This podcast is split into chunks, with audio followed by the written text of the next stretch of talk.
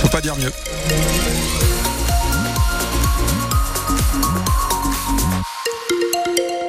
Merci Sophie. On vous retrouve pour l'info dans deux secondes et demie, la météo aussi, tout ça. D'abord un petit rappel de la route.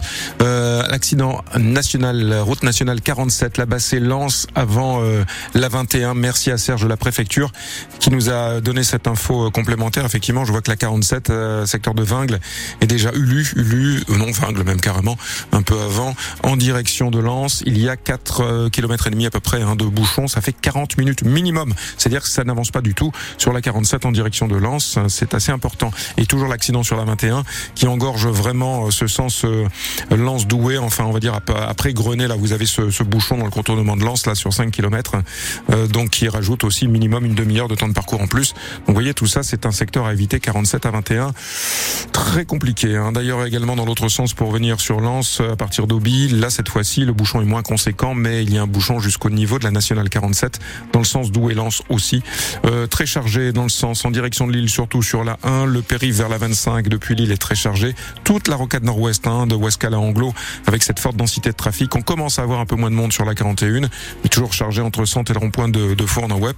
Et la sortie Wavrin, toute la, rue de Lille, là c'est la M62 d'ailleurs, en direction de Wavrin est complètement saturée. Je sais pas ce qu'il y a sur le secteur là, mais il y a aussi un, souci sur cet axe qui est cette route hein, qui sort de la RN41. Sophie, pour la météo. Ce sont des nuages demain et quelques éclaircies dimanche. Attention au brouillard qui arrive ce soir. Fait 5 degrés à Marchienne, 6 à Carvin et à 7 à Calais.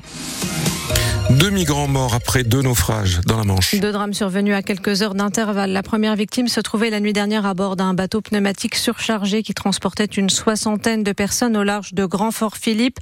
Euh, deux d'entre elles seraient toujours portées disparues. Et puis ce matin, un autre exilé a été retrouvé inanimé sur la plage à Sangat après une tentative avortée. L'embarcation avec 70 personnes à bord aurait fait demi-tour. Quatre enfants ont été secourus en état d'hypothermie.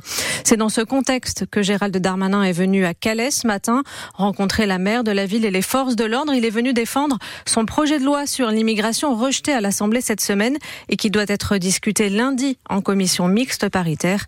Il est bien sûr revenu sur ce double drame. Quand il y a un drame comme celui-ci, c'est un drame pour tout le monde. Moi, vous savez, ça fait 4 ans que je suis ministre de l'Intérieur, ça fait la neuvième fois que je viens euh, à Calais. Je suis venu, et je ne l'oublierai jamais, au mois de novembre l'année dernière pour voir une femme enceinte euh, à la morgue de l'hôpital. Euh, d'ailleurs, une des parties des projets de loi vient d'ailleurs de ce drame, je voudrais ici le rappeler. Donc il faut mettre fin à ces drames. Nous le devons pas simplement pour les personnes migrantes et les sauver, nous le devons pour les habitants de Calais et du Calaisie. Ce qu'il faut, c'est que nous ayons un texte, nous ayons des mesures qui luttent contre l'immigration irrégulière, qui luttent contre les passeurs, qui luttent contre les délinquants étrangers.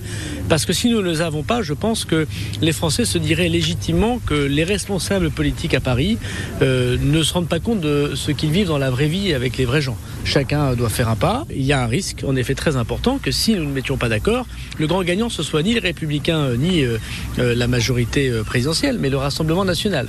Emmanuel Macron euh, souhaite de son côté un compromis intelligent sur ce texte. Au cours de cette visite, Gérald Darmanin a confirmé la construction d'un nouveau commissariat à Calais et l'installation d'un nouveau cantonnement pour loger les CRS. Il devrait être opérationnel d'ici 2026. La métropole européenne de Lille débloque une aide financière d'urgence de 80 000 euros pour les sinistrés des inondations dans le Pas-de-Calais. Cette enveloppe est destinée à la protection civile. Elle doit aider à répondre aux besoins immédiats des habitants et à soutenir les actions déjà en cours sur le terrain. Alors ça sent le vécu, c'est vrai Sophie, il faut toujours les trouver au fond de la boîte, les déplier et avoir ensuite de bons yeux pour les déchiffrer. Hein. Oui, ce sont les notices papier des médicaments. Eh bien, elles devraient bientôt disparaître. Certaines vont bientôt être remplacées par de simples QR codes. L'objectif, c'est de réduire l'empreinte carbone de ces médicaments. Une expérimentation va être lancée début 2024 dans les hôpitaux et pharmacies. Elle va se dérouler en plusieurs phases, Anne-Laure Danier. Alors l'expérimentation est nationale, mais elle ne concerne qu'une sélection de médicaments, des produits courants comme le paracétamol, l'ibuprofène, certains antibiotiques, des hypertenseurs, des anticancéreux. Dès le début de l'année, les notices de ces médicaments seront supprimées dans les pharmacies des hôpitaux. Ça, ça sera invisible pour le grand public. En revanche, dans les pharmacies, il y aura bien un QR code sur les boîtes de ces médicaments, mais la notice sera toujours à l'intérieur, le temps de tester les réactions. Si cela fonctionne, les notices pourront être retirées progressivement des boîtes. Et pour les zones blanches où on ne peut pas scanner un QR code ou pour les personnes qui ont des difficultés avec le numérique, eh bien la notice sera délivrée en pharmacie avec le médicament. L'objectif, c'est de réduire l'empreinte carbone des produits de santé, mais aussi, grâce à ces QR codes, de simplifier l'accès aux informations sur les médicaments via des vidéos ou des illustrations. Une expérimentation qui débutera donc en 2024.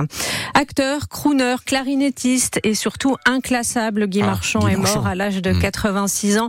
Il était le visage à la télé du détective Nestor Burma et il avait une passion pour la chanson. Moi je suis tango tango, j'en fais toujours un peu trop. Moi je suis tango tango, je ne connais que des Moi je suis, Moi, je suis tango, chanson sortie en avril 1975. Alors c'est vrai que c'est pas forcément la plus connue, mais euh, il n'est pas du tout qu'on retienne de lui la chanson Destinée, chanson qu'il détestait interpréter euh, pour les soudoués en vacances notamment. Désolé Guy, on l'a joué tout à l'heure en ouverture d'émission parce que c'est voilà, c'est clin d'œil et puis surtout c'est le Père Noël est une ordure entre autres, hein, ça a servi aussi euh, pour les soudoués.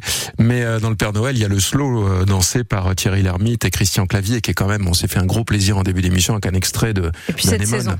Et, et cette saison, vous avez raison Sophie. En football, alors il y aura des supporters des deux camps ce week-end au stade Pierre-Mauroy comme au stade Bollard. L'arrêté du ministère de l'Intérieur est suspendu par le Conseil d'État. Les interdictions de déplacement sont levées pour les supporters du PSG et de Reims. Les Parisiens affronteront le LOSC dimanche et Reims joue contre Lens demain. Deux matchs qui seront bien sûr à vivre sur France Bleu Nord.